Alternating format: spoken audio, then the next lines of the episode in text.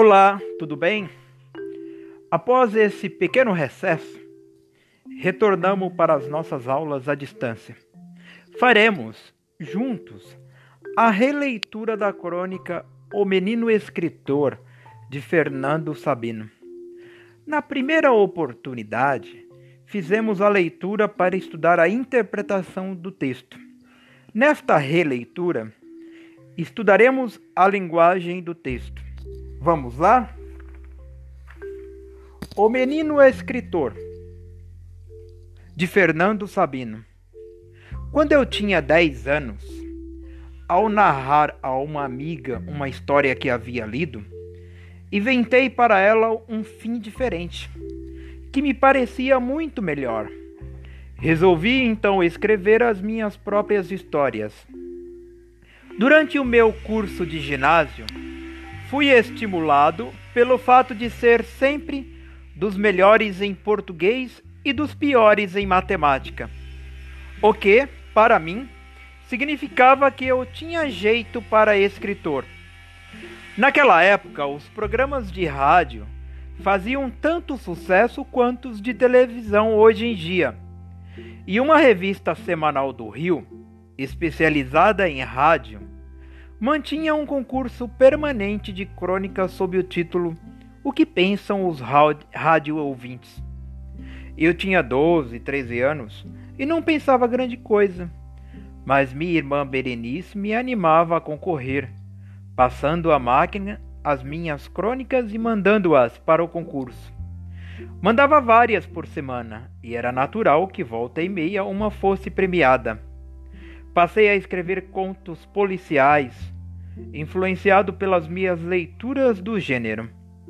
Meu autor predileto era Edgar Allan Edgar Wallace.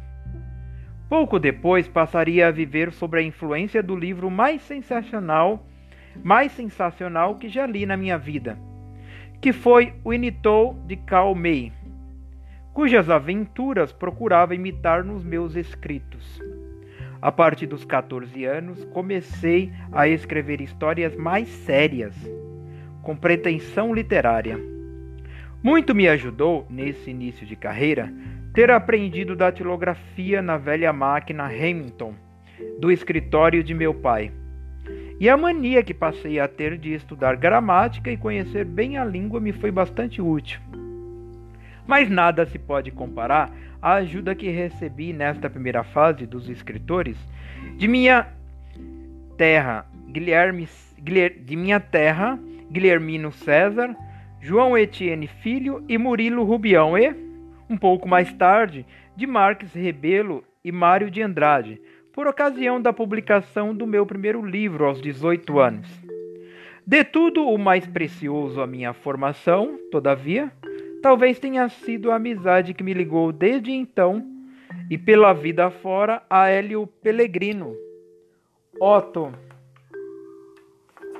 Lara Rezende e Paulo Mendes Campos, tendo como inspiração comum o culto à literatura. Fernando Sabino, In Rubem Braga et al. Crônicas. São Paulo. Ática. 2005, versão 4, página 14. Coleção para gostar de ler. Agora, leia a biografia do escritor Fernando Sabino, autor da crônica O Menino Escritor. Um cronista de estilo direto e sensível. Fernando Sabino nasceu em Belo Horizonte, Minas Gerais em 1923 e faleceu no Rio de Janeiro em 2004. Em 1941, começou a fazer faculdade de Direito e publicou seu primeiro livro de conto, Os Grilos Não Cantam Mais. Projetou-se no cenário literário brasileiro com o romance O Encontro Marcado, publicado em 1956. No livro, ele trata do forte laço de amizade que manteve a vida inteira com os amigos mineiros Hélio Pellegrino, Otto Lara Rezende e Paulo Mendes Campos. Foi um dos mais importantes autores brasileiros de crônicas, gênero que marcou seu estilo direto, leve e reflexivo. Vamos fazer agora algumas análises para vocês responderem as questões. Fiquem atentos. As expressões que marcam tempo, conhecidas aí como adjuntos adverbiais de tempo, oração subordinada adverbial temporal, são importantes para marcar cronologicamente a trajetória do menino escritor. Você encontra, no início de alguns parágrafos, essas expressões que marcam a passagem do tempo. Exemplo: quando eu tinha 10 anos, durante o meu curso de ginásio, naquela época, a partir dos 14 anos, se vocês observarem atentamente, esses marcadores temporais fazem referência ao tempo passado, a acontecimentos que já ocorreram. Os tempos verbais são importantes para a construção dos sentidos do texto. No trecho, naquela época os programas de rádio faziam tanto sucesso quanto os de televisão. O verbo fazer, nesta oração, está no pretérito imperfeito do indicativo. Por quê? Porque expressa uma ação que ocorreu no passado, mas ainda não se concluiu. O autor usou faziam e não fazem ou fizeram, porque ele queria indicar uma ação prolongada no passado e não uma ação pontual. Outro ponto importante: quando o narrador afirma aos 14 anos, que aos 14 anos começou a escrever histórias com pretensões literárias, ele as define como, abre aspas, mais sérias, fecha aspas. Ele usou aspas nessa expressão, mais sérias, para indicar que a palavra não foi usada no sentido habitual, no seu sentido comum.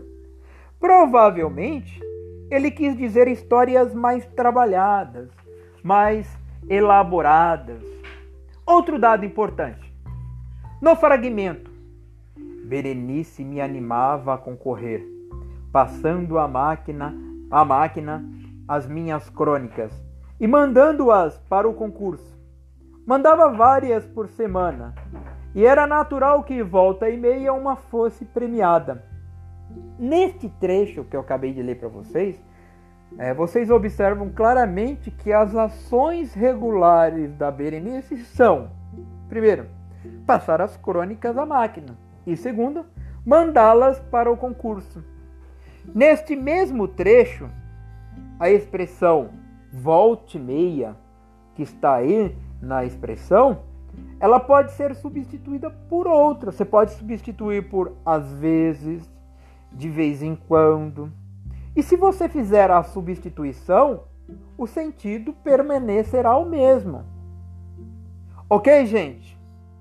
Obrigado por escutar o podcast até o fim. Peço desculpa pelos barulhos, porque aqui no prédio ainda estão em reforma. Responda todas as atividades propostas aí. Se vocês tiverem dúvidas, perguntem para mim no WhatsApp, no privado. Não fiquem acanhados. Estou à disposição, ok? Boa semana. Tchau.